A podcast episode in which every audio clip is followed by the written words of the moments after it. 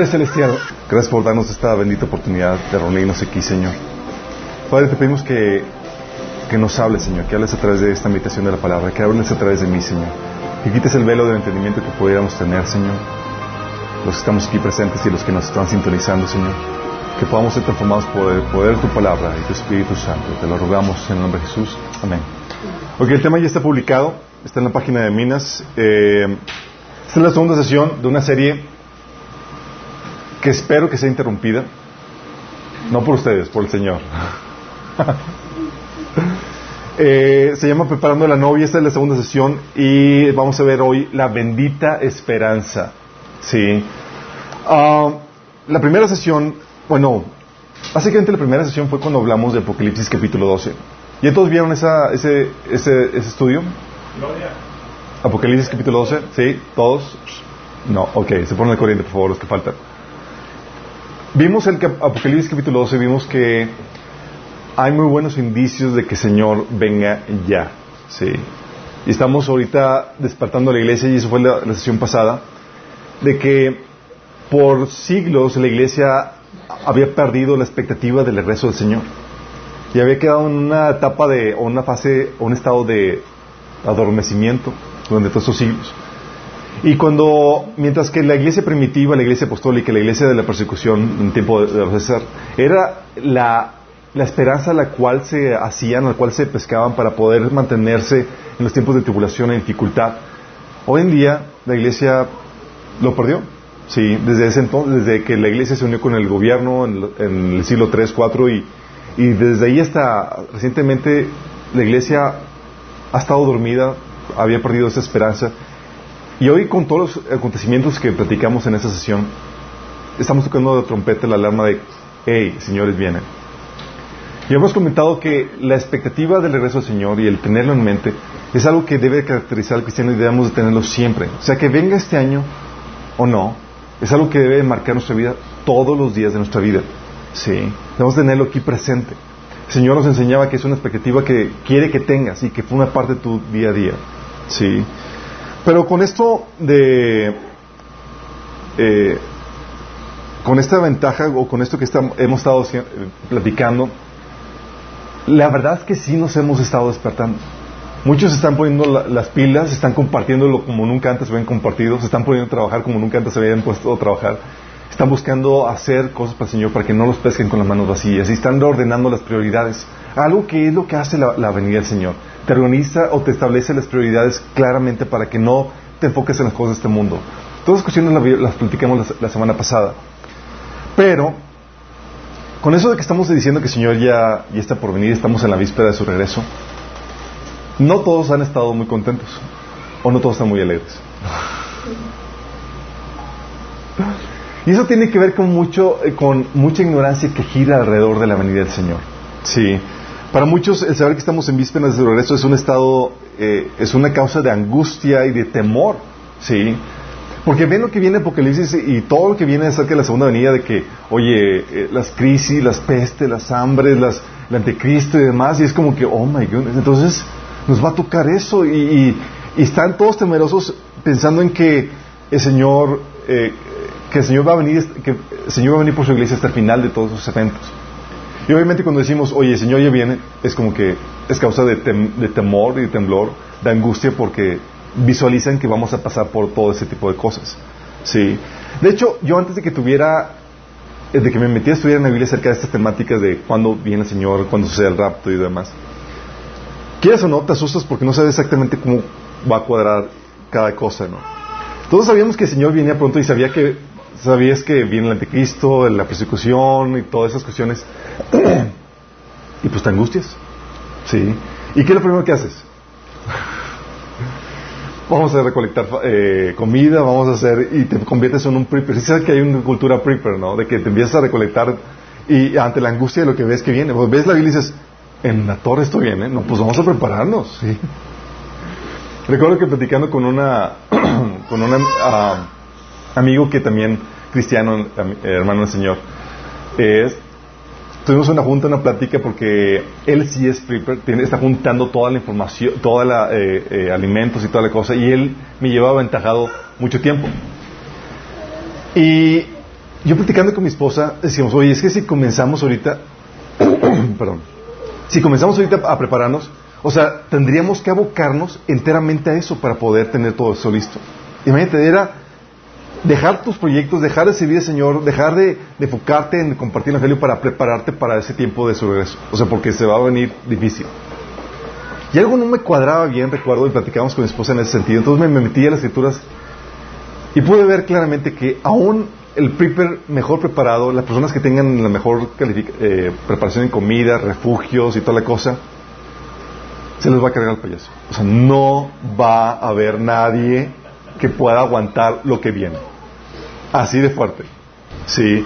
Es, oye, ves y dices, no, pues por más que me pare de acuerdo a lo que estoy viendo en la Biblia, o sea, nomás no, sí. Entonces, el Señor, eh, aún así hay muchos que se preparan para eso y, afirman que vamos a vivir los estragos que mencionan en Apocalipsis, los, los juicios que van a venir. Sí. Eh, y hoy te quiero esclarecer que no va a ser así. Sí. Hay personas que, que cuando Pablo dice que, que acerca del regreso del Señor, acerca del rapto y demás, piensan que vamos a pasar todas estas cuestiones y y no pueden decir lo que Pablo decía, que ante, la, ante la expectativa del regreso del Señor, ante la expectativa del rapto, eh, dice Pablo en, segunda, en primera Tesalonicenses 4:18 que anímense unos a otros con esas palabras. El Señor ya viene, viene por nosotros. Y para ellos, no, porque esperan la tribulación, esperan ese tiempo de, de, prueba que va a venir sobre el mundo entero. Entonces no es una causa de animarse. Si te digo, oye, el Señor viene pronto, para esa gente que no tiene bien esclarecida esas cuestiones y aún para nosotros que no tenemos, que, algunos que, puedan no tener bien claro este, este, asunto, es una causa de angustia. Sí. Eh, para muchos, el rapto es un mito. Sí. Que surgió en el siglo XVIII, eh, digo, en el siglo XIX, y que nunca se ha enseñado durante los siglos, digo, previo a, eso. Sí, en siglos anteriores no se, no se enseñó. Deja de comentarte que el rapto, la, enseñanza de que la iglesia va a ser tomada antes del tiempo de prueba que va a venir sobre el mundo entero, no es algo nuevo. Este se menciona en la epístola de Bernabé en el siglo 100 antes de Cristo, Irineo lo, eh, lo menciona en, su carta contra las herejías en el año 180 antes de Cristo, Hipólito, un discípulo de Irineo en el siglo II también lo menciona, Efrén de Siria, el sirio también en el siglo IV lo menciona, Clemente de Roma en el siglo I, Ignacio de Antioquía en el siglo I, Didache en el siglo I, la epístola de Bernabé se menciona en el siglo, en el siglo I, la epístola de Hermas en el siglo II también lo menciona. Y tú puedes trazar esta creencia a lo largo de la historia, pero se popularizó sino hasta el siglo XIX, en los 1800. Sí. Y ante esta, ante esta popularización, muchos dicen, es que es algo nuevo, no es bíblico, la iglesia nunca lo ha tenido, por lo tanto debe ser falso. Sí.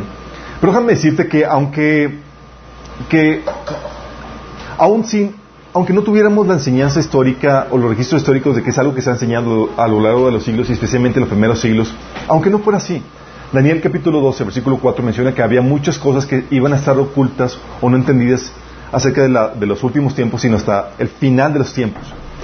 Dice eh, el Señor a Daniel, sella este libro de la profecía hasta el tiempo del fin, que es cuando se, vivan, se entenderían muchas cosas. Entonces, aún si no hubiera nada, ningún registro histórico acerca de eso. Exactamente. Eh, aún si no hubiera nada de eso, el hecho de que estemos en los últimos tiempos también te menciona que muchas cosas no se entenderían sin hasta el tiempo del fin.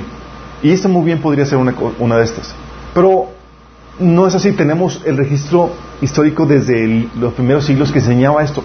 Pero aún, aunque no fuera así, lo importante no es qué hayan enseñado otros maestros o si se ha enseñado a lo largo de los siglos o no. Lo importante es, ¿lo enseña la Biblia? ¿La Biblia lo respalda? ¿Es algo que pueda estar fundamentado en la Biblia? Sí, sí, la Biblia lo enseña, lo enseña claramente. La Biblia enseña que hay dos partes de la venida del Señor. Y esa vamos a meter en esta materia porque cuando hablamos de que debemos estar expectantes y gozosos porque el Señor viene, tengo que enseñarte por qué debemos estar expectantes y gozosos de que el Señor ya viene. Si no quiero que estés en angustia, con temor, con eh, eh, es todo estresado porque, porque vas a vivir los juicios y va, te va a tocar vivir todas las cuestiones. No, quiero quitarte ese estrés Y quiero dejarte muy claro por qué podemos estar confiados y esperar la venida del Señor, nosotros los que esperamos en Él. ¿sí? La venida del Señor viene, eh, se, se compone de dos partes. La primera parte es la parte predictiva, que es la segunda venida. Cuando el Señor viene ya a la tierra a establecer su reino. Esa parte es la parte completamente predecible. ¿sí?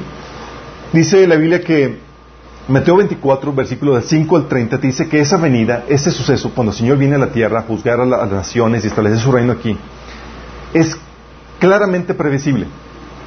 Tú puedes ver cuándo va a suceder eso. De hecho, en Mateo 24, del 5 al 30, tú, tú puedes ver que dice que va a ser después del principio de dolores, un tiempo donde va a haber falsos cristos, guerras, pestes, crisis económicas, terremotos va a ser después de un periodo de odio y persecución mundial contra los creyentes, de acuerdo al versículo de 9 al 13. También dice que va a ser después de que el Evangelio del Reino se haya predicado a todo el mundo, versículo 14. Después de la, de la abominación desoladora, es decir, después de que el anticristo ponga un, su imagen, su estatua, un avatar en el lugar santo, en el, en el templo que van a construir los judíos, o sea, va a ser después de esto. Dice que va a ser después de la gran tribulación, que se sabe que va a ser el último holocausto judío, donde el anticristo va a eliminar a dos de cada tres judíos. ¿Sí? Dice que va a ser después de que aparezcan esos falsos cristos y falsos profetas, que va a ser después de que del, del oscurecimiento del sol, la luna y las estrellas. Y en el versículo 30 dice, después de todas esas cuestiones que te acabo de mencionar, entonces aparecerá la señal del Hijo del Hombre en el cielo y entonces lamentarán todas las tribus de la tierra y verán al Hijo del Hombre viniendo sobre las nubes del, cielo con poder y gran gloria. Dice, oye, dice, oye, el Señor ya viene. Si tú ves este pasaje solamente dices, no, no puede venir, porque no ha, pasado nada de esto. Si no estamos eh, todavía no comienza el principio de dolores, todavía no hay el odio y la persecución mundial contra los creyentes, todavía no está la abominación desoladora en el lugar santo, todavía ni siquiera se construye el templo, todavía ni siquiera aparece el anticristo. Y todas esas cuestiones que tienen que aparecer. ¿sí? De hecho, Pablo corrobora esto de que el anticristo tiene que aparecer antes del día del Señor, antes de, su segunda venida. Dice en 2 Tesalonicenses 2, del 1 al 4, dice, o bien, hermanos, en cuanto a la segunda, a la venida de nuestro Señor Jesucristo y a nuestra reunión con Él, les pedimos que no pierdan la cabeza ni se alarmen por ciertas profecías ni por mensajes orales o escritos supuestamente de nosotros que digan ya llegó el día del Señor. Déjame aclararte esto. Los tres adolescentes estaban estresados porque estaban viviendo una persecución fuertísima. Y estaba corriéndose el run run de que se quedaron. Y estaban viviendo ya el día del Señor. Y es como que, ah, sálense quien pueda, ¿no? Dice Pablo, tranquilos, no puede ser eso. Sí, porque el día del Señor dice que, eh, dice, no se dejen engañar de ninguna manera porque primero tiene que llegar la rebelión contra Dios y manifestarse el hombre de maldad, el destructor por naturaleza. Este se opone y se levante contra todo lo que se lleva, eh, lleva el nombre de Dios o es objeto de adoración hasta el punto de adueñarse del templo de Dios y pretender ser Dios. Entonces en esta carta te dice, no, no, no, antes de la venida del Señor, antes de la segunda venida, tiene que venir aparecer la apostasía, o sea, la rebelión contra Dios y el anticristo. Y más adelante te dice en el versículo 6 que, y antes de que aparezca el anticristo, tiene que quitarse la iglesia de medio. Sí. El versículo 6 de, de segunda Tesalonicenses. Esta segunda venida, chicos, es tan predecible que Daniel dejó el tiempo exacto en el que iba a suceder la segunda venida. Daniel 9:27 dice que el gobernante, es decir, el anticristo, firmará un tratado con el pueblo por un periodo de un conjunto de siete, de siete años. Para cumplirse, al cumplirse la mitad de ese tiempo pondrá fin a los sacrificios y a las ofrendas. Como punto culminante de todos sus terribles actos, colocará un objeto sacrílego que causa profanación, hasta que el destino decretado por este profanador finalmente caiga sobre él. ¿Estás diciendo que el desenlace final consta de siete años? A la mitad del anticristo pone su imagen, profana el templo, ¿sí? Y al final de los siete años es cuando regresa Jesús. Dice Apocalipsis 13:5, dice, a la bestia se le permitió hablar con arrogancia y proferir blasfemias contra Dios, y se le confirió autoridad para actuar durante 42 meses. ¿Sabes cuántos son 42 meses? Son tres años y medio. ¿Sí? ¿Por qué, ¿Por qué se le confirió autoridad por 42 meses? Porque al final de los 42 meses se le acaba el guato. ¿Sabes qué pasa? Dice Apocalipsis 19:20 que la bestia fue capturada, o el anticristo, y junto con ella el falso profeta que hacía grandes milagros en el nombre de, la bestia, milagros que engañaban a todos los que habían aceptado la marca de la bestia y adorados, adorados su estatua. Tanto la bestia como el falso profeta fueron lanzados vivos al lago de fuego que arde con. Con azufre. Eso sucede en el momento que Jesús llega. Al final de los 42 meses se le quita el poder porque Jesús se lo quita y lo lanza al lago de fuego. O sea, tan predecible es esto que tú sabes cuándo aparece Jesús por segunda ocasión. Al final de los siete años o al final de los tres años y medio contado a partir de, la profanación del templo.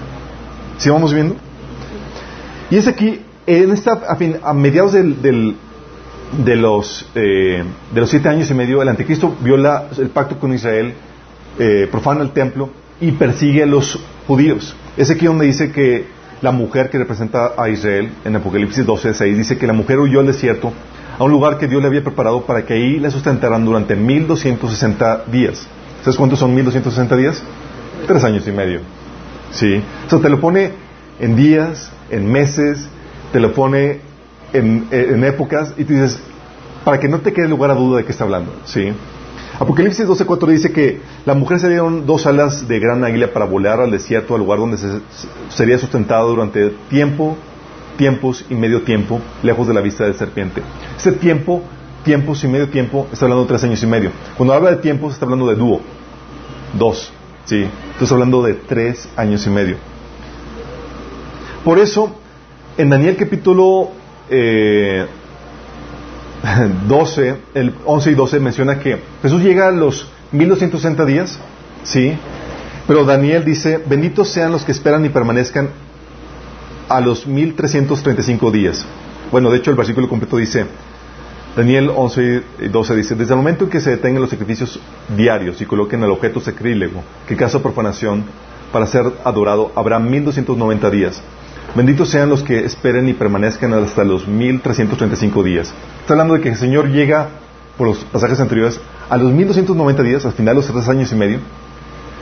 Y luego a los, a los 1290 días como que ya termina de la guerra y de a limpiarse de todos los enemigos. Y dice, benditos los que, los que llegan a los 1335 días porque para ese entonces ya está el milenio comenzado. Y si tú llegaste a esa fecha es porque la hiciste, y entraste al reino de Dios en, en ese tiempo. Esta segunda venida, chicos, es tan predecible, tan predecible, que el anticristo sabe cuándo viene. Apocalipsis 16, del 13 al 14, dice, habla de que el anticristo se va a preparar y va a recibir a Jesús con todo el armamento. O sea, le va a dar la bienvenida, no va a ser sorpresa. No es como que, ah, los pesqué de sorpresa. No, es, te estamos esperando, Señor. Fíjate lo que dice, Apocalipsis 16, del 13 al 14. Y vi que de la boca del dragón, del falso, de la boca de la, de la bestia y de la boca del falso profeta salían tres espíritus malignos que parecían ranas. Estos son espíritus de demonios que hacen milagros y salen a reunir a todos los gobernantes del mundo para pelear contra el Señor en la batalla del gran día del juicio de Dios, el Todopoderoso. O sea, les da tiempo para reunir a todos los ejércitos. ¿Sí? O sea, si el Señor pensaba venir así y sorprenderlos, nada que ver. ¿Sí? Y están, van a estar más que listos. De hecho, en Apocalipsis 19, 19, cuando el Señor viene con los ejércitos del cielo, dice, después vi a la bestia y a los reyes del mundo y sus ejércitos, todos reunidos, para luchar contra el que está sentado en el caballo y contra su ejército. O sea, tan predecible es esta este tiempo de la segunda venida que están listos para hacer guerra contra Jesús y contra el ejército que viene con él. ¿Sí? Esta es la segunda venida. El rapto es la parte sorpresa de la venida del Señor. ¿Sí? Es ahí donde, surprise, y nadie supone y sabe nada. ¿Sí? Y eso tiene que ser antes de la segunda venida, pues por eso solamente tiene que ser antes de la segunda venida porque regresamos con él. O sea, nos tuvo que haber llevado antes. Tiene, tiene sentido, ¿no? Dice Judas 1, 14 15. Enoch, vivió, vivió en la séptima generación después de Adán, profetizó cerca de estas personas y dijo, escuchen, el Señor viene con incontables millares de sus santos para ejecutar juicio sobre la gente de este mundo. Con sus incontables santos. ¿Sabes quiénes son sus santos? Sí. Primera Tesalonicenses 3:13 dice, para que sean confirmados vuestros corazones en santidad irreprensibles delante de Dios nuestro Padre, para la venida de nuestro Señor Jesucristo con todos sus santos. Sí. De hecho, Apocalipsis 19:14 menciona que nosotros, sus santos, vamos a estar vestidos de lino limpio cuando vengamos a, a pelear. Dice, los ejércitos del cielo, vestidos de lino blanco y puro, de la más alta calidad, los seguían en caballos blancos. ¿Quiénes son estos? La iglesia. Sí. Zacarías 14:5 menciona también lo mismo. Entonces, Jesús tiene, el rapto sabemos que tiene que venir a ser forzosamente antes de la segunda venida, porque venimos con él. ¿Va? Pero muchos que dicen, no, Choy, lo que, lo que no sabes es que es hasta el final, lo que pasa es que ya cuando viene, nos lleva y lo escoltamos de regreso. Ya no vamos, ah, siempre no. y es la que teoría que uno tiene, ¿sí? Hay que pensar, sí. sí, o sea, esa es la, mentalidad que muchos tienen. Es como que el Señor nos lleva, es como que, ah, no, y regreso. O sea, es nada más de como que para intentarnos tantito. es como que, Señor, no, no, no, vamos de regreso, chicos. Sí. Pero no, no es así. Sí. Eh, de hecho, algo que menciona acerca de esta parte de, esta, de, este, de este acontecimiento que es el rapto, es que es inminente. ¿Sabes qué es inminente? que es sorpresa. Que no hay algún acontecimiento que lo, que lo tenga que preceder para que suceda esto. ¿Sí? Es inminente, como es inminente, no puede ser cuando regrese a salvar a Israel. ¿Por qué? Porque ya sabemos cuándo va a regresar cuando, cuando venga a salvar a Israel. Tan predecible es la segunda venida, habíamos comentado que el anticristo lo está esperando con todos sus ejércitos. Entonces, esta enseñanza es eh, de que el rapto es inminente, te dice que no puede ser ese momento. Mateo 25, del 36 al 41, dice, pero en cuanto al día y la hora, nadie lo sabe. Ni siquiera los ángeles en el cielo, ni el Hijo, sino solo el Padre. Este pasaje lo está platicando con un... Porque hay varias denominaciones cristianas que creen que no creen en el rapto.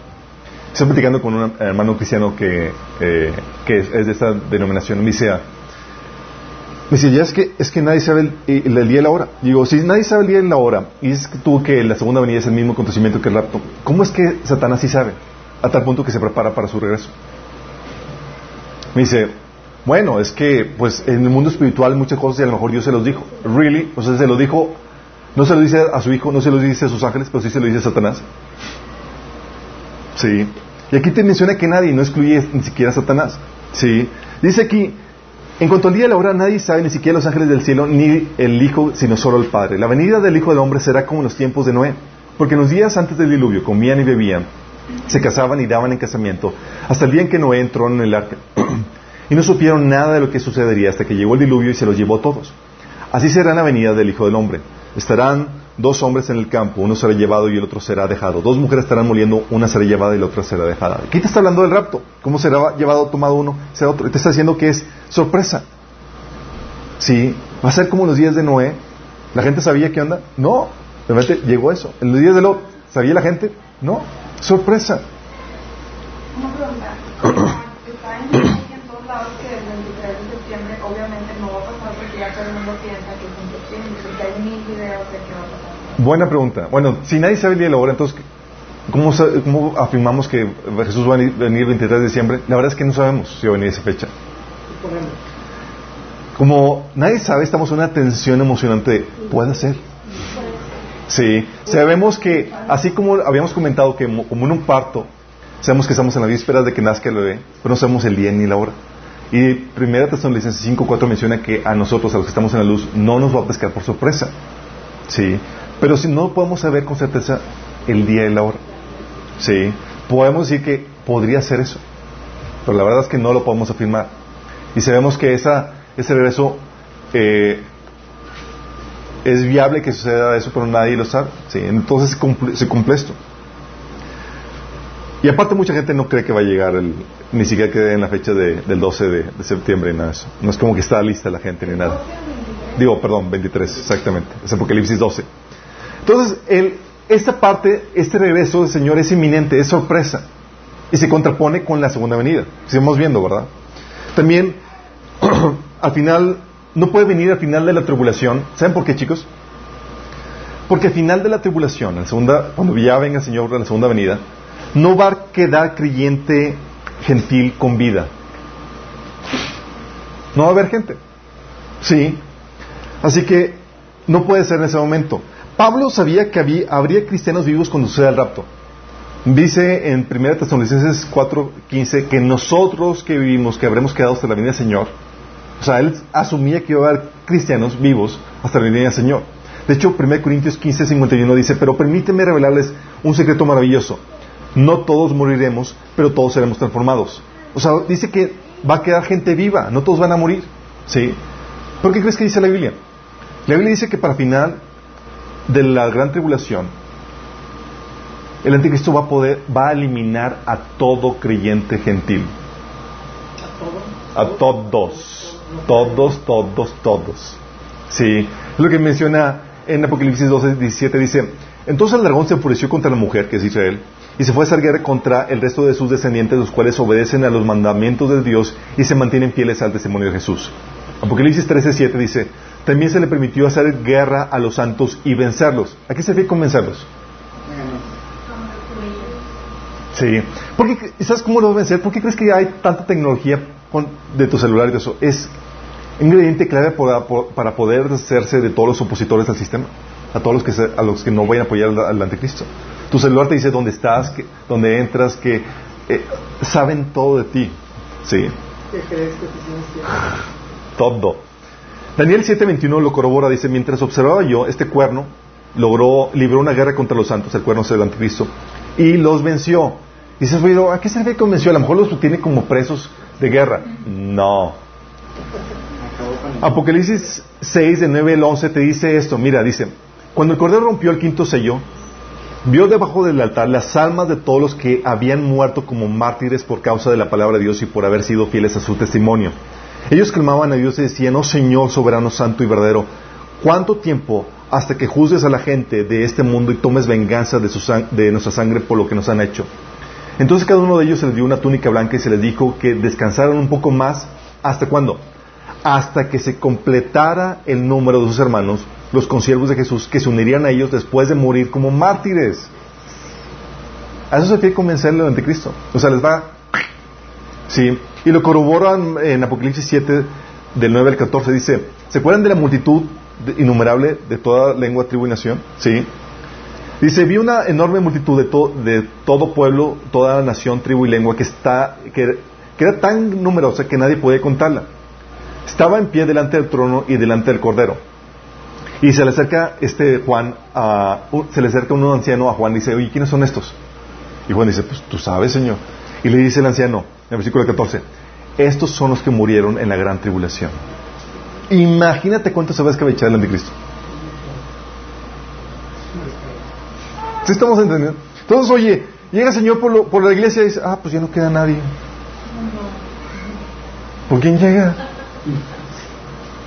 Ya se echaron a todos.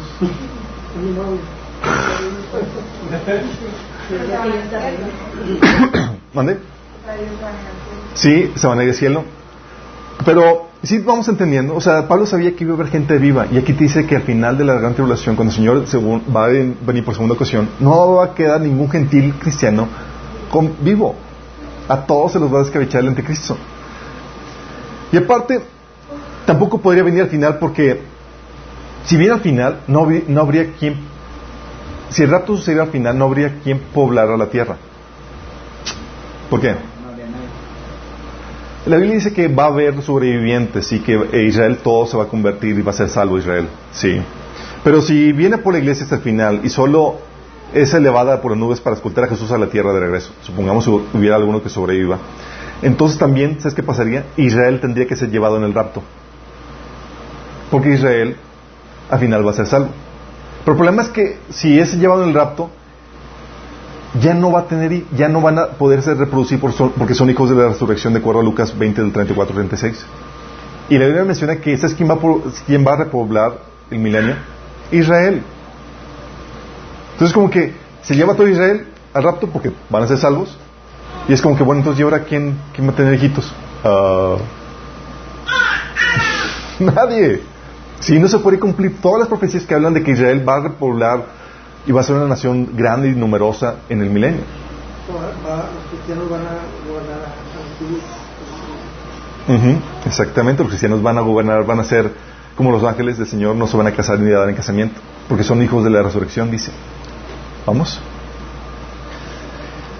Y aparte en el rapto dice la Biblia que llega Jesús solo a las nubes, así que no puede ser en la segunda venida. Fíjate lo que dice. Zacarías 14.4 menciona que en la segunda venida Jesús, ¿sabes a dónde va a llegar? A la tierra, al monte de los olivos. Dice, en aquel día pondré, pondrá el Señor sus pies en el monte de los olivos que se encuentra en el, al este de Jerusalén, y el monte de los olivos se partirá en dos de este a oeste y formará un gran valle con una mitad del monte desplazándose al norte y otra mitad hacia el sur. O sea, llega Jesús y llega poniendo los pies al monte de los olivos y se abre. Sí. Pero en el rapto llega solo a las nubes, no toca tierra. Primera Tesalonicenses 4, 17 dice, luego los que estemos vivos, los que ya hemos quedado, seremos arrebatados junto con el Señor en las nubes para encontrarnos con el Señor en el aire y así estaremos con el Señor para siempre.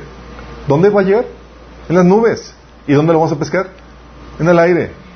Sí, no llega a la tierra en ese momento. Y aparte, también la Biblia enseña que el rapto es eh, para los creyentes y la segunda venida es para los incrédulos. En el rapto llega para la iglesia. Apocalipsis 16, 15 dice, cada advertencia de que el Señor viene como ladrón, le dice a la iglesia, eh, te voy a sorprender. Se miren, yo vendré como ladrón cuando nadie lo espere. Benditos son todos los que me esperan y tienen su ropa lista para no tener que andar desnudos y avergonzados. Pero en cambio la segunda venida llega para el mundo. Judas del 1, del 14 al 15 dice, escuchen, el Señor viene con incontables millares de sus santos para ejecutar juicio sobre la gente de este mundo. ¿Para qué viene? Declarará culpables a los seres humanos por todos los actos perversos que cada uno haya hecho y a los pecadores rebeldes por todos los insultos que hayan dicho contra él. Entonces, queda claro que son dos acontecimientos diferentes. Sí, una parte predecible completamente y otra parte sorpresa. Una parte llega a la tierra y en otra parte llega a las nubes. En una parte, eh, los santos que queden, eh, eh, no va a haber ningún santo que sobreviva. Y en otra, va a pescar a gente viva que va a ser la iglesia cuando llegue el rapto. ¿Sí? Entonces vemos que son dos acontecimientos diferentes. ¿Sale? Uno llega para la iglesia y otro llega para juzgar al mundo. Ok. Pero la pregunta es, ok, si el rapto es antes, ¿qué tan antes es? Antes del tiempo de prueba que va a venir sobre el mundo entero? A mediación, casi el final, un poquito antes, antes de que, antes de que todo, antes de que el anticristo se petatee a todos. ¿Qué tan antes va a ser?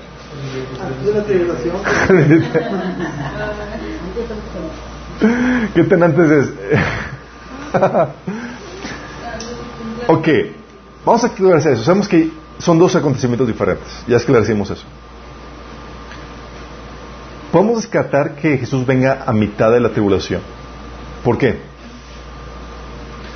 No puede ser mediados de la tribulación porque si viene a mediados significa que entonces sabemos cuándo va a venir y contradice la doctrina de la inminencia, que es sorpresa.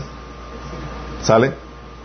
Nada, acuérdense que nadie sabe el día ni la hora y, será como ladrón en la noche. Entonces no puede suceder eso. Oye, sabemos que venía a mediados, a mitad de la... No, ¿cómo sabes? O sea, no, no puedes descartar que tenga, sean mediados. Por otro lado, la Biblia nos prometió que la iglesia no experimentaría la ira de Dios. Y todos dicen un few. Amén. la iglesia, el Señor prometió a la iglesia fiel en Apocalipsis 13, 10 esto. Dice, por cuanto has guardado la palabra de mi paciencia, yo también te guardaré de la hora de prueba que ha de venir sobre el mundo entero para probar los que moran sobre la tierra. Le está diciendo a la iglesia, ¿sabes qué? Por cuanto has sido fiel conmigo mi palabra, yo te voy a proteger de ese tiempo, te voy a resguardar de ese tiempo de la hora de prueba que va a venir sobre el mundo entero. Sí. Déjame decirte que si es una hora de prueba que va a venir eh, sobre el mundo entero, la única manera de resguardarte es secándote del mundo.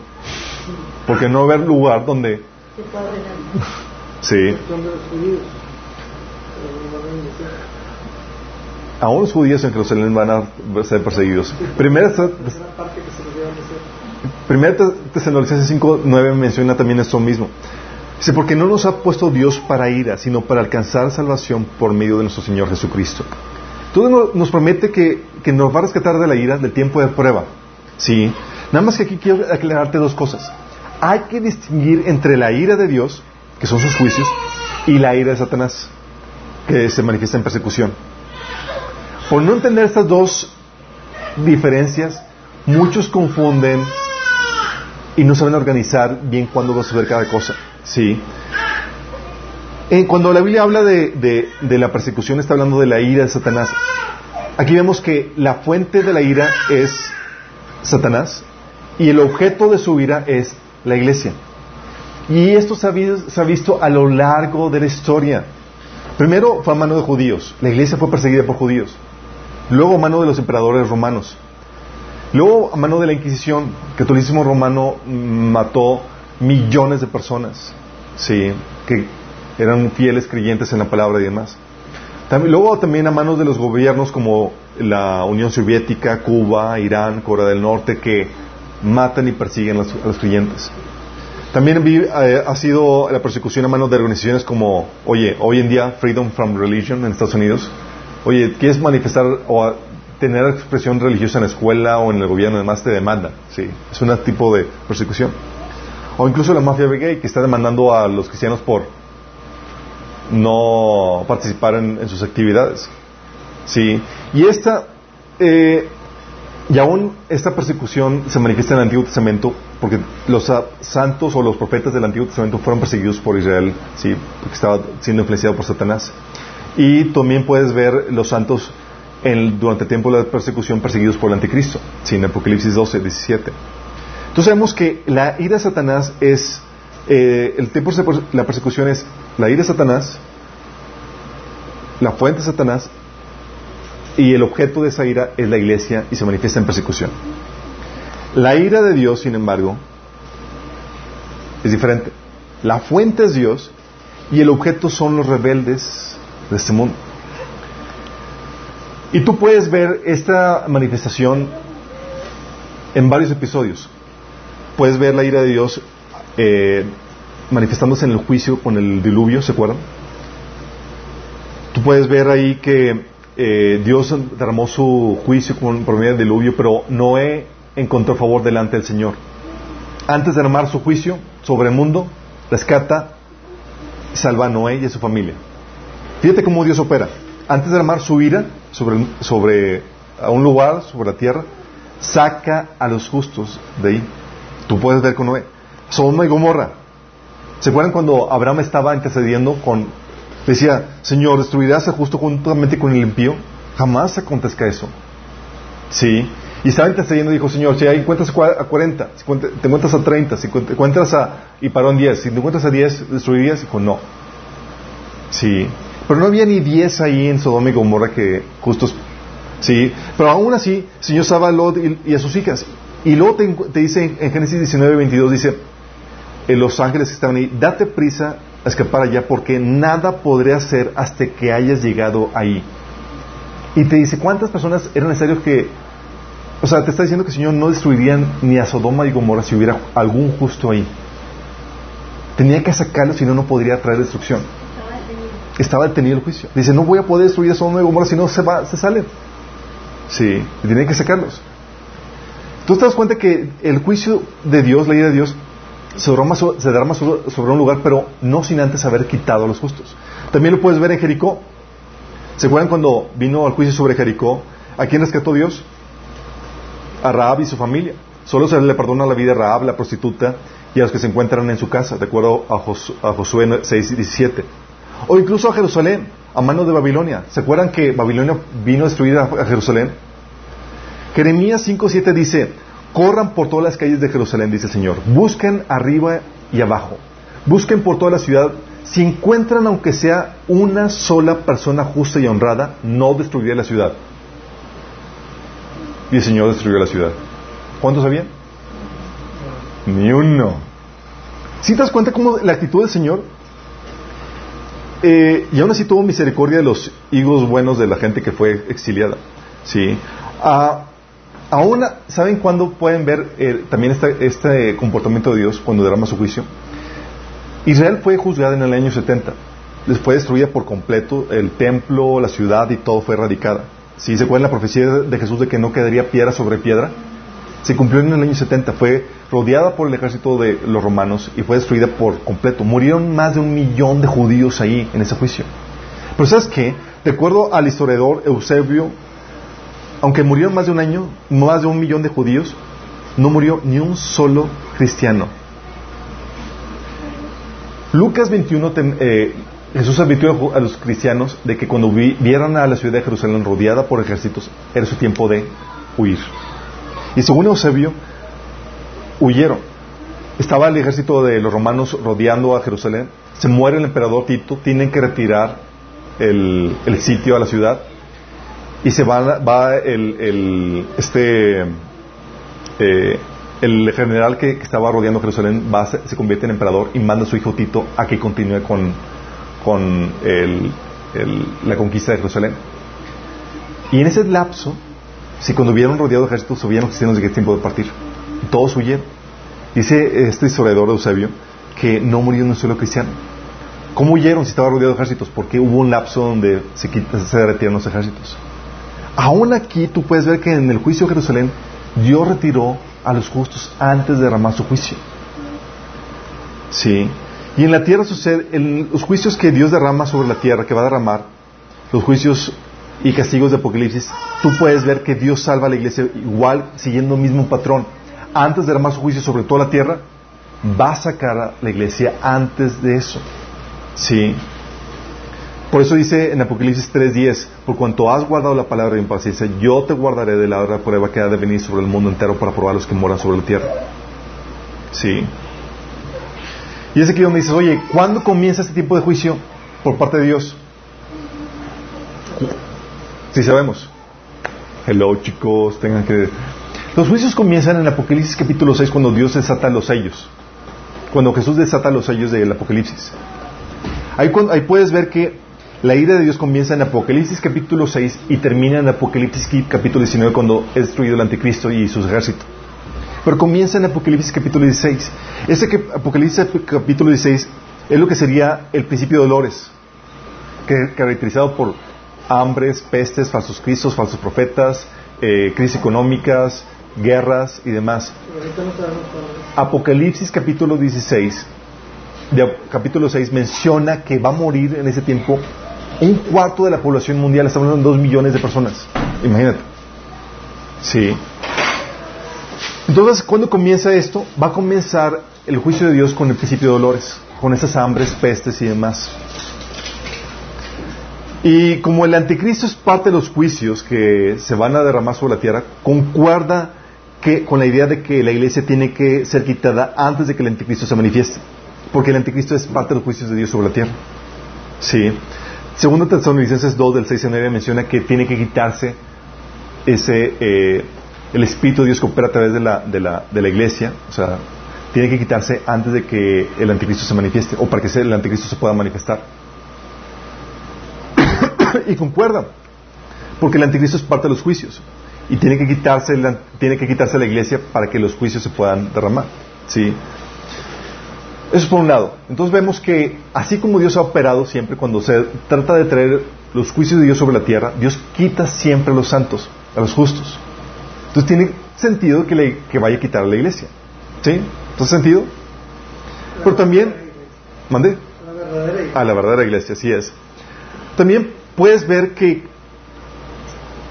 en Apocalipsis, Apocalipsis 6, cuando el Señor abre los, desata los sellos que van a traer los juicios sobre la tierra, ¿Sabes quién te encuentras ahí en el cielo? Te encuentras a los ancianos, los 24 ancianos. ¿Sabes quiénes son los 24 ancianos? Son unos viejitos bien buena onda que... Ah, no, ¿sabes quiénes son? Es la iglesia. Los 24 ancianos es la representación de la iglesia que está en esas figuras que ahí se presentan. No pueden ser los creyentes de la, de la tribulación, los podemos descartar porque en Apocalipsis 7 tú puedes ver que uno de los ancianos llega con ellos y dice, ¿quiénes son estos que están aquí adorando al Señor eh, con vestiduras blancas? Dice, Señor, no sé. Y el anciano le dice, esos son los que murieron en la tribulación. Entonces no son los, los, los mártires de la tribulación, tampoco son los ángeles. En Apocalipsis 7 11 distingue eh, claramente a los ángeles de los ancianos. Y no es la nación de Israel, porque también en Apocalipsis 7 y 12 distingue a la mujer de los ancianos. Estos ancianos tienen características únicas. Pongan atención para así descifrar el enigma. Apocalipsis 4 dice, 4.4 dice, los, lo rodeaban 24 tronos en los cuales estaban sentados 24 ancianos. Todos vestían de blanco, tenían una corona de oro sobre la cabeza. Ok. Dice que están vestidos, que están, se sientan en tronos. ¿A quién se le prometió sentarse en tronos? A la iglesia. Apocalipsis 3.1. Dice que están vestidos de blanco. ¿Quién se le prometió vestirse de blanco? A la iglesia. Que tienen coronas de oro. ¿A quién se le prometió coronas? De acuerdo a Apocalipsis 2, 10 y 3, 11. A la iglesia. Y entonan el canto de los redimidos. Apocalipsis 5, 9 dice que nos has comprado para Dios de toda tribu, lengua y nación, cantaban los ancianos. ¿Quién ha comprado Dios de toda tribu, lengua y nación? A la iglesia. Sí. Y estos llamados ancianos también son reyes y sacerdotes, de acuerdo a Apocalipsis 5, 10. Sí. Los ancianos, saben, en el Nuevo Testamento son los líderes de la iglesia y representaban a toda la iglesia como conjunto, sí, en el Nuevo Testamento. Entonces tú puedes ver con claridad que los ancianos son la iglesia y te encuentras a la iglesia ahí es, representando a esos ancianos cuando se desatan todos los juicios de Dios sobre la tierra. Y eso es exactamente. Y dices, wow, genial que estamos allá. Sí. Eso es producto. Va a marcar el tiempo de prueba que vendrá sobre el mundo entero. Va a marcar el inicio. El rapto. Fíjate lo que dice Lucas 17, del 26 al 36. Dice, cuando el Hijo del Hombre regrese, será como en los días de Noé. En esos días, la gente disfrutaba de banquetes, fiestas y casamientos hasta, ¿hasta cuándo? Hasta el momento en que Noé entró en su barco y llegó el diluvio y los destruyó a todos. Sí. O sea, la gente vivía como un corriente hasta que los santos fueron resguardados. Hemos dicho que no se inmediatamente después del rapto. La tribulación pasaba meses o años. Ahorita comentamos eso. Sí. Acuérdense que el juicio de Dios comienza con el principio de dolores, como habíamos comentado. Apocalipsis capítulo 6. Sí. Entonces vemos que vamos a ser llevados antes de eso. Sí. Pero aquí estamos viendo que el rapto es el que marca el inicio de ese tiempo de prueba, de ese tiempo de juicio. Dice versículo 28, cuando el mundo, el mundo será como los días de Lot, cuando las personas se ocupaban de sus quehaceres diarios, comían y bebían, compraban, vendían, cultivaban y edificaban, hasta, ¿cuándo? Hasta la mañana en que Lot salió de Sodoma. Entonces llovió del cielo fuego y azufre y destruyó a todos. Sí, será todo como siempre hasta que el día en que se manifieste el Hijo del Hombre.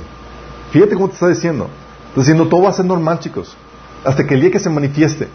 Esa manifestación es el rapto. ¿Por qué, digo que es el rapto? Aquí mismo te dice. En ese día, la persona que esté en la azotea no baje a la casa para empacar. La persona que esté en el campo no regresa a su casa. Te está diciendo, tú como cristiano, ves que ya, viene, eh, ya ves la señal en el cielo, no tienes que empacar. Vas a ser recogido ahí donde estés. No me levantes las manitas. Y en, la segunda venida, pues no es como todos los días, ya, ya se Exactamente. la segunda venida, exactamente, no es como todos los días, no es como la vida normal. Estaban están en, estado de, de, shock y de supervivencia, ¿sí?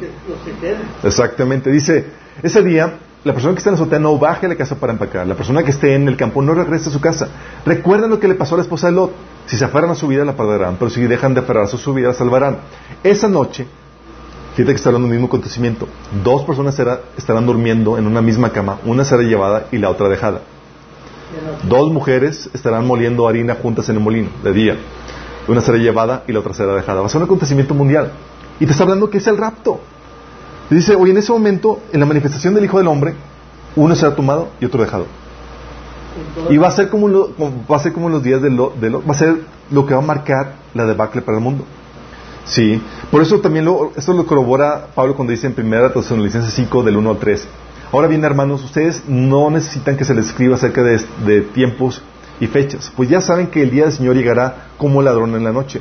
Cuando están diciendo paz y seguridad, vendrá de improviso sobre ellos la destrucción, como llega a la mujer encinta en los dolores de parto. De ninguna manera podrán escapar. Y fíjate cómo dice que ese momento sorpresa para el mundo va a dar comienzo a los dolores de parto, que es lo que hemos estado platicando.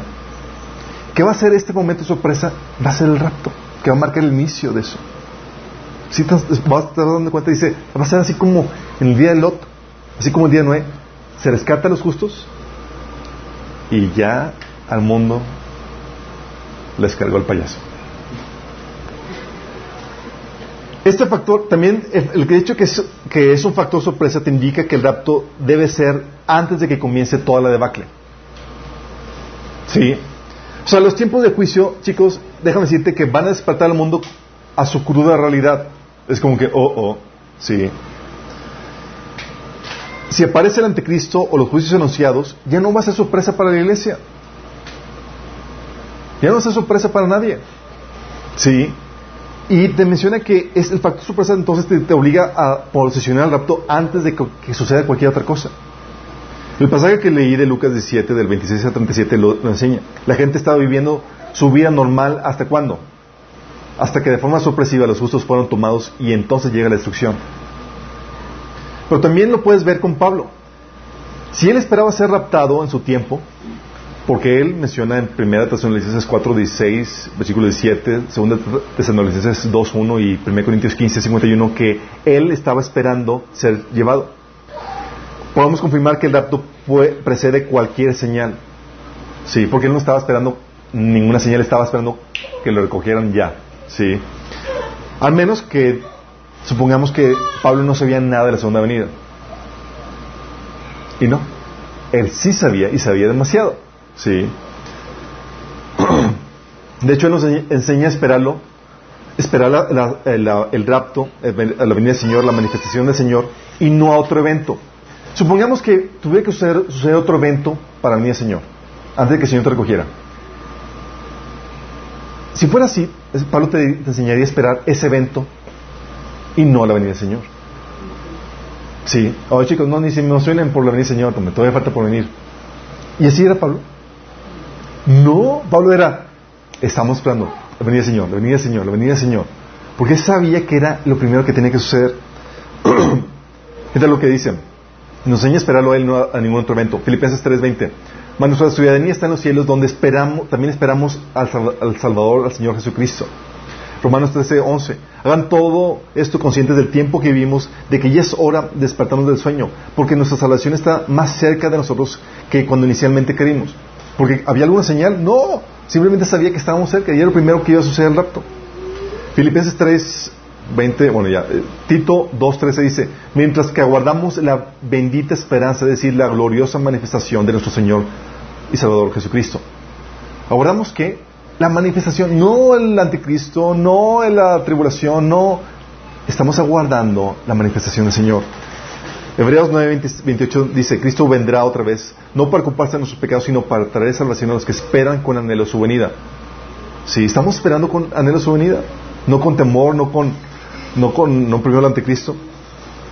Dice 1 Tesalonicenses 1.10, también comentan, me, me comentan cómo ustedes esperan con ansias la venida desde el cielo del Hijo de Dios, Jesús, a quien Dios levantó a los muertos. Fíjate cómo la iglesia está esperando con ansias no al anticristo, no es la venida del Señor. Según Pedro 3, del 11 al 12, dice, ¿cómo no llevar una vida santa y vivir en obediencia a Dios? Esperar con ansias el, el día de Dios y apresurar que se llegue. Sí. Y también se nos enseña que hay que esperarlo en cualquier momento porque va a ser sorpresa, cosa que no se podría, no podría ser sorpresa si fuera ya empezada la debacle oye, ya empezó el principio de dolores, ya, apareció el anticristo, ya apareció todo eso señales. ¿Qué sorpresa va a ser? No vas a, no vas a estar ahí como que, uh, ok, señor, si querías sorprenderme, malo, digo, arruinaste la fiesta. Mateo 24, del 42 al 45 dice, así que ustedes también deben estar alertas, porque no saben el día en que vendrá su Señor. Entiendan lo siguiente, si el dueño de su casa supiera exactamente a qué hora viene el, ladrón, se mantendría alerta y no dejaría, no dejaría que asaltar su casa.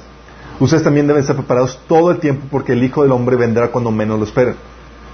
Entonces, si supieras cuando, que es después de la, de los, del, de la debacle que va a venir, no tendrías que esperarlo todo el tiempo. Ah, primero espero los juicios y demás y ya, entonces vamos a ver que viene el Señor. Sí. Me voy preparando. Me voy preparando, sí. es como que si ya viene, primero deja que aparezca el anticristo y luego ya nos preocupamos. No, quizás no tienes que estar alerta. Primera Tesalonicenses 5 del 4 al 6 dice, ustedes en cambio, hermanos, no están en la oscuridad para que ese día los oprenda como ladrón. Todos ustedes son hijos de la luz y del día. No somos de la noche ni de la oscuridad. No debemos, pues, dormirnos como los demás, sino mantenernos alerta, y en nuestro sano juicio. ¿Por qué mantenernos alerta? Porque la iglesia nos enseña esperar a la venida del Señor en cualquier momento. Al mundo lo va a pescar como de sorpresa. Y a los cristianos que están dormidos. A los dormidos se van en primera clase, se van a la clase carrera. La segunda oportunidad. a los dormidos, eh, así es, se van. Eh, así es, unos se van en primera clase y otros en clase turista. Apocalipsis 3 te dice, si no te mantienes despierto, Jesús le dice a la iglesia, si no te mantienes despierto, cuando menos lo esperes, caeré sobre ti como ladrón. Fíjate cómo dice el Señor que el regreso del Señor va a caer como sorpresa. Entonces te, está diciendo que lo, que va a sorprender es el regreso del Señor. No la tribulación, no la angustia, no el anticristo, no nada. Y esa sorpresa va a ser el rapto. Sí. Y aquí es una amenaza que te vas a quedar si no estás despierto. Y aparte, si no viniera después, si viniera después o durante la tribulación, supongamos que el Señor, digamos, o viene el Señor a mediados o después de, de los juicios, sí. ¿Qué esperanza es esa, chicos? ¿Qué esperanza es esa? O sea, ¿cómo te puedo alentar con eso? ¿Cómo? O sea, dice 1 Tesalonicenses 4, 18, hablando del rapto. Por tanto, anímense unos a otros con esas palabras. O sea, vamos, el Señor viene por nosotros y nos va a llevar. ¿Cómo te puedo animar con eso si primero te van a dar una tunda de perro bailarín? O sea, primero te van a, te van a perseguir hasta pasar las tribulaciones, los juicios y demás. ¿Cómo te animo con eso? ¿Te puedo animar? O sea, te digo de venir, señores, como, uy, no, que no venga, que no me tope que a mí. ¿Sí? O Tito 2.3 dice, mientras que aguardamos la bendita esperanza es decir, la gloriosa venida de nuestro gran Dios y Salvador Jesucristo. ¿Cómo aguardar esta venida y por qué llamarle bendita esperanza? O sea, es como si, siento cuando te portas mal y, llega tu papá, o sea, mi niño llegaba con, el cinto en las manos y era, la venida de mi papá no era nada agradable, ni placentera, ni, ni, ni, ni de esperar, era, huye, sí, y si le puedes postergar, mejor. Pero no así. Apocalipsis 20, 22, 20 dice, aquel que es testigo fiel de todas estas cosas dice, sí, vengo pronto, amén. Y la iglesia dice, ven Señor Jesús. O sea, ¿no diríamos esto? Es, oh Señor, eh, tarda tan poquito, ¿no?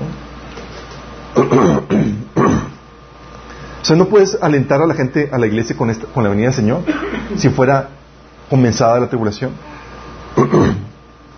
También algo que sabemos que cuando viene el juicio de Dios se derrama, ya estamos en proceso, ya Dios está en proceso de conquistas sobre la tierra. Y si sabes que cuando van a conquistar un lugar o se, o se declara la guerra, ¿sabes qué hacen los gobiernos? Lo primero que hacen los gobiernos es quitan a los embajadores antes de comenzar la guerra. De hecho, una señal de que ya está la, eh, va a comenzar la guerra es los embajadores son quitados de la, de la ciudad o del territorio donde se va a hacer la guerra. Y dice la Biblia en, 2 Corintios eh, 5:20 que nosotros somos embajadores. Entonces cuando el Señor va a derramar sus juicios sobre la tierra, va a, estar en guerra contra los pecadores de la tierra, o sea, no tiene sentido, poco no tiene sentido que Dios vaya a quitar a sus embajadores antes de declarar la guerra. Sí. Claro que tiene sentido. Y aparte Jesús afirmó por otro lado que se podría escapar de ese tiempo de prueba que venía sobre el mundo entero. ¿Se puede escapar? Sí, Jesús dijo. Lucas 21:36, velad pues en todo tiempo, orando que seáis tenidos por dignos de escapar todas estas cosas que vendrán y de estar de pie mm. delante del Hijo del Hombre. Lucas 21:36. O sea, ¿cómo podría escapar eso?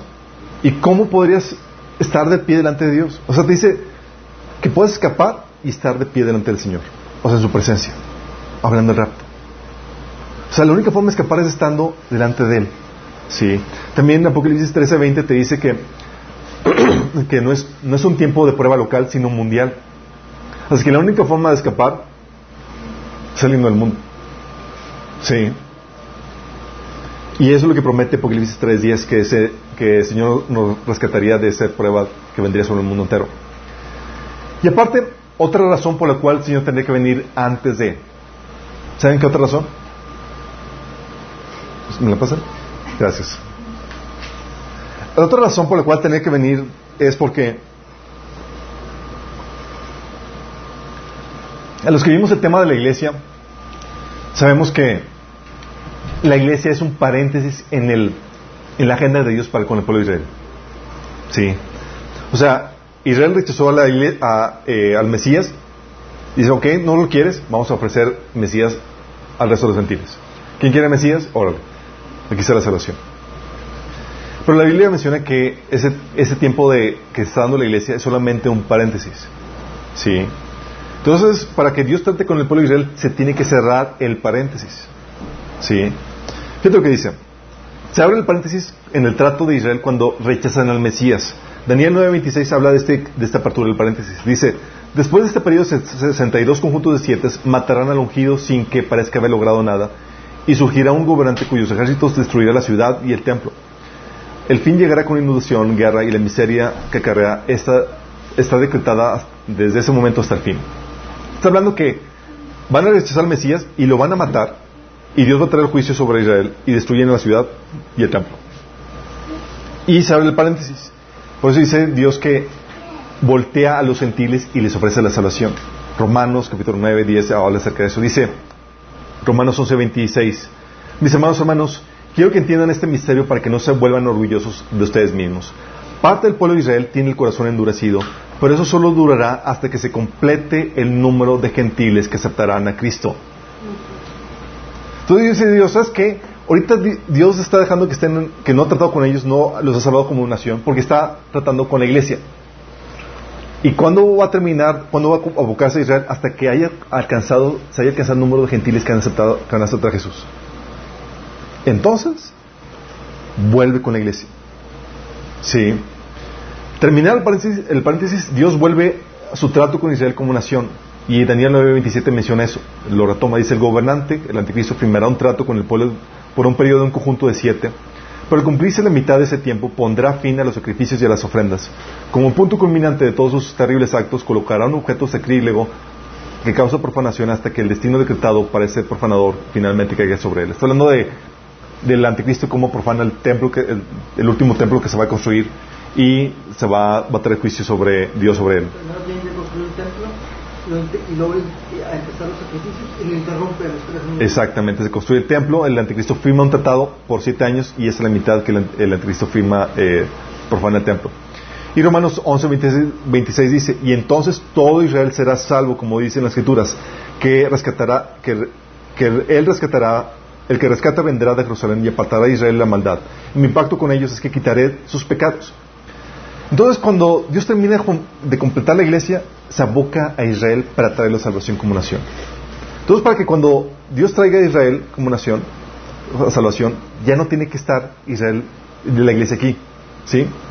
De hecho, si saben para qué, cuál es el propósito de la gran tribulación, el propósito de la gran tribulación, dice la Biblia, que es para poner a Israel entre la espada y la pared, para que no le queda más que otra más que clamar a Jesús y convertirse como nación. Imagínense. Entonces ya no estamos aquí. Y eso lo vimos en el pasaje, cuando vimos el pasaje de Apocalipsis 12. ¿Se acuerdan cuando lo estudiamos? El pasaje de Apocalipsis 12 menciona que al terminar de nacer el cuerpo de Cristo, este es el raptado de la presencia de Dios para ponerlo a salvo del dragón. Versículo del 4 al 5 menciona eso. Y una vez en el cielo se consuma la redención de los santos y se expulsa del cielo al acusador de los hermanos, es decir, a Satanás. Versículo 7 al 12. Los santos en el cielo celebran mientras que los moradores de la tierra se sumergen en angustia y en terror. Versículo 12.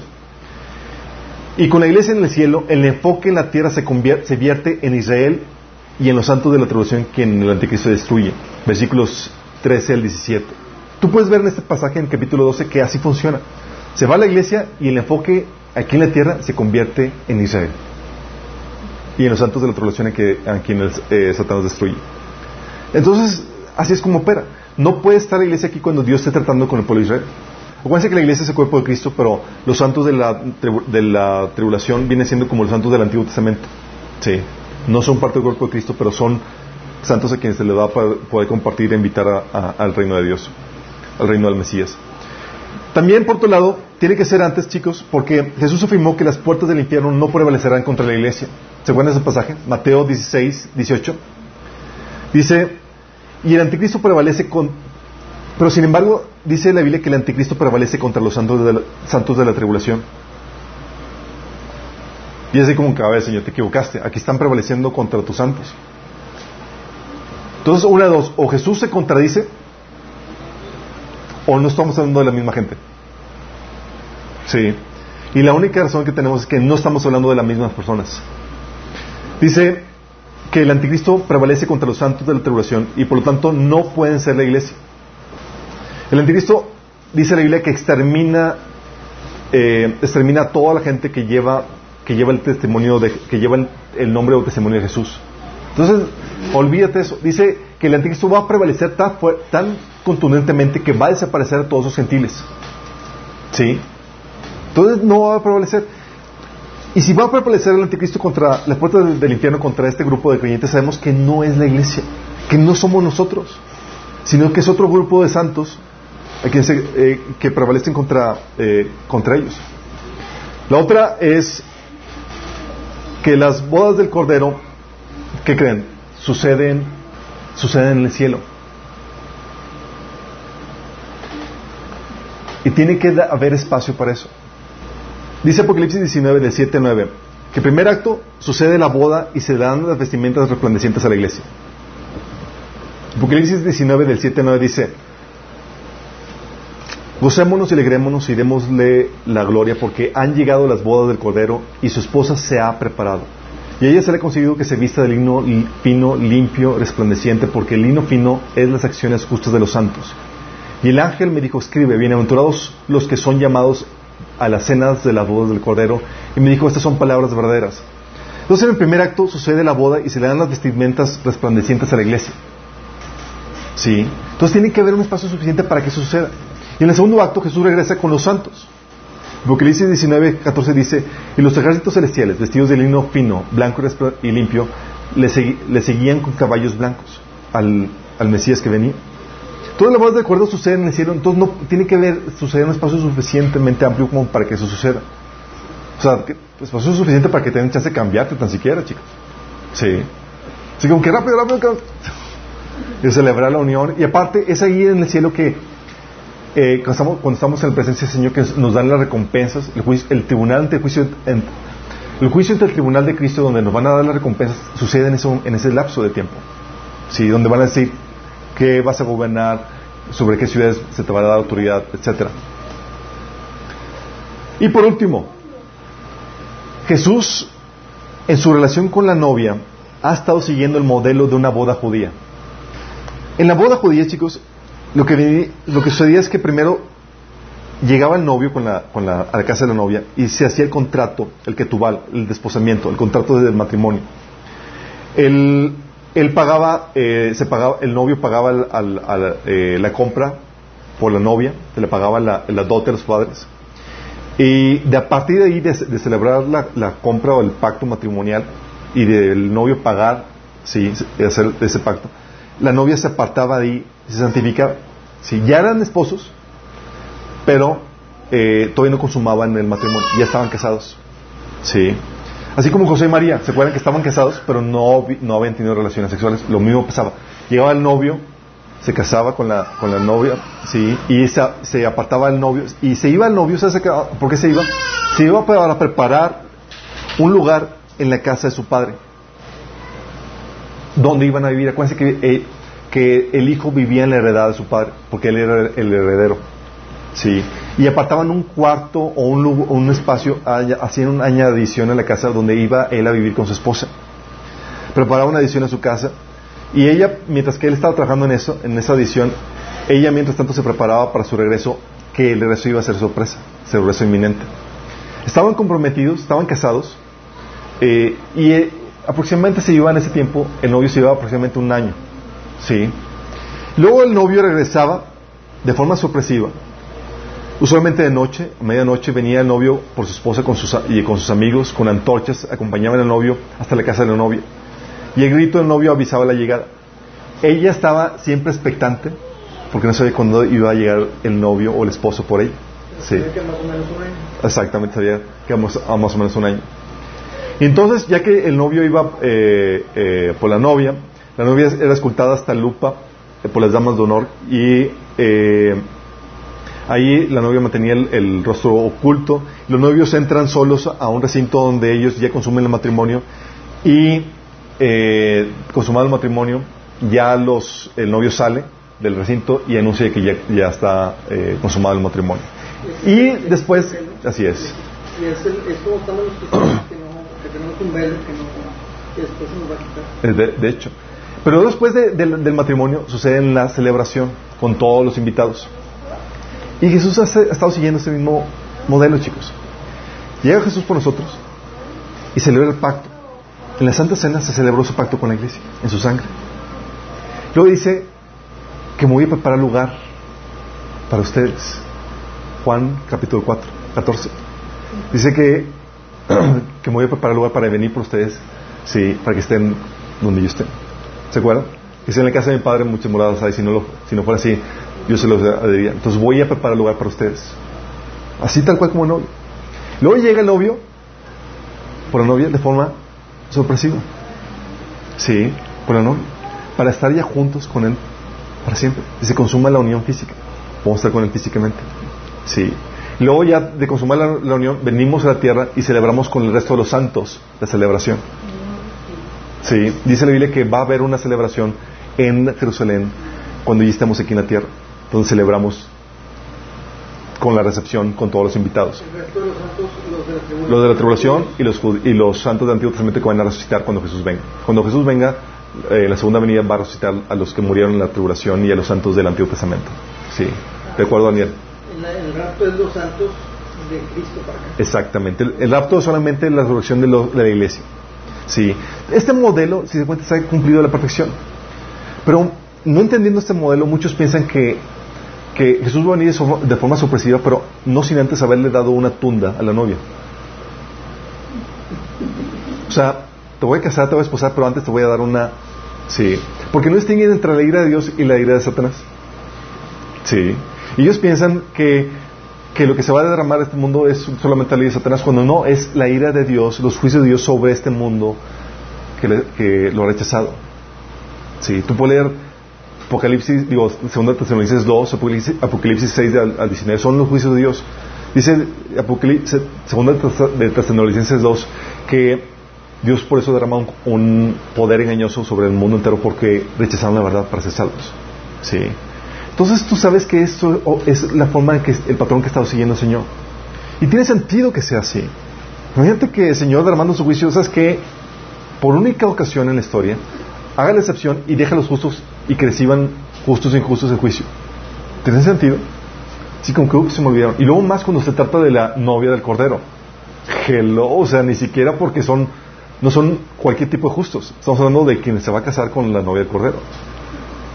O sea, te imagínate que te digo, oye, el Señor ya viene, es la novia del Cordero. Sí, y si tú esperas que vas a vivir esto, la tribulación y eso, es como que, que miedito, ¿no? Y viene tu, tu marido, pero antes te va a dar una, una tunda. Digo, ¿lo esperarías con...? O sea, estarías, te alentarías con su regreso. No más mínimos, que no venga. Sí. Pero no es así. Podemos esperar con anhelo eso y te- tener esa esperanza porque sabemos que el Señor viene a rescatarnos del tiempo de prueba que va a venir sobre el mundo entero. Entonces por eso podemos al- alentarnos.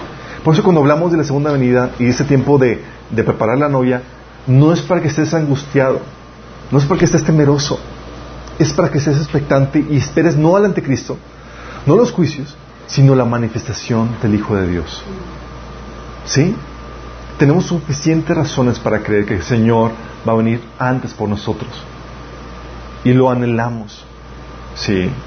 El Señor dice que va a ser como los días de Lot, como los días de Noé. La gente va a estar en su vida tranquila, normal, como siempre, hasta que los justos fueron, son tomados. Y entonces viene la destrucción para ellos. Sí. Y tal vez tú digas, oye, yo no quiero estar aquí cuando esto suceda. La única forma de escapar ahorita, antes de que eso ha sucedido, antes de que eso suceda, es formando parte de la iglesia. La única forma que tienes para escapar. ¿Sí? No resguardándote, no siendo un prepper, no construyendo una eh, eh, refugio en las montañas apartado. No. O sea, aunque estés en lo más alejado, va a tupirte, va a llover. ¿Sí? Entonces no va a ser eso. La única forma segura es, ahorita, rinde tu vida a Cristo. Arrepiéntete, que eso es lo que significa arrepentimiento. Rendirte a Jesús. Rendir tu vida, tus sueños, tus anhelos, tus tradiciones, tu forma de pensar, tu actuar, tu hablar a la voluntad de Jesús. Si no estás dispuesto a arrepentirte, sobre, no hay Dios. Sí. Pero si quieres hacerlo, si estás dispuesto a arrepentirte y crees que Jesús murió por ti en la cruz, que es el Hijo de Dios, que es Dios encarnado, que murió para pagar el precio de tus pecados, la condena que tú y yo merecíamos, y crees que resucitó, tú puedes recibir la salvación si invocas su nombre. Si quieres hacerlo, te quiero invitar a que hagas esta oración. Si le digas ahí, cierra los ojos, digas, Señor Jesús, esta tarde, este día, esta noche, Señor, me arrepiento de mis pecados y te pido que me perdones, Señor. El día de hoy rindo mi vida a ti, Señor. Te pido que me perdones, que me salves. Yo creo que moriste por mí en la cruz para perdonar mis pecados y que resucitaste para darme vida eterna. Yo hoy te acepto como mi Señor y mi Salvador. Si hiciste esta oración genuinamente y fue con un arrepentimiento y con fe, va a manifestarse porque tú vas a producir obras que den fruto de ese arrepentimiento. Vas a empezar a congregarte, vas a empezar a la Biblia, por lo menos esas, dos cosas. Si no haces ni siquiera eso, sabes que fue una oración y que no surtió efecto. Sí, porque no te arrepentiste genuinamente. Y los que estamos aquí, ¿ya tienes razones para sí para esperar la venida del Señor? No quiero verte aterrorizado, a menos que estés andando en oscuridad, a menos que estés en malas obras.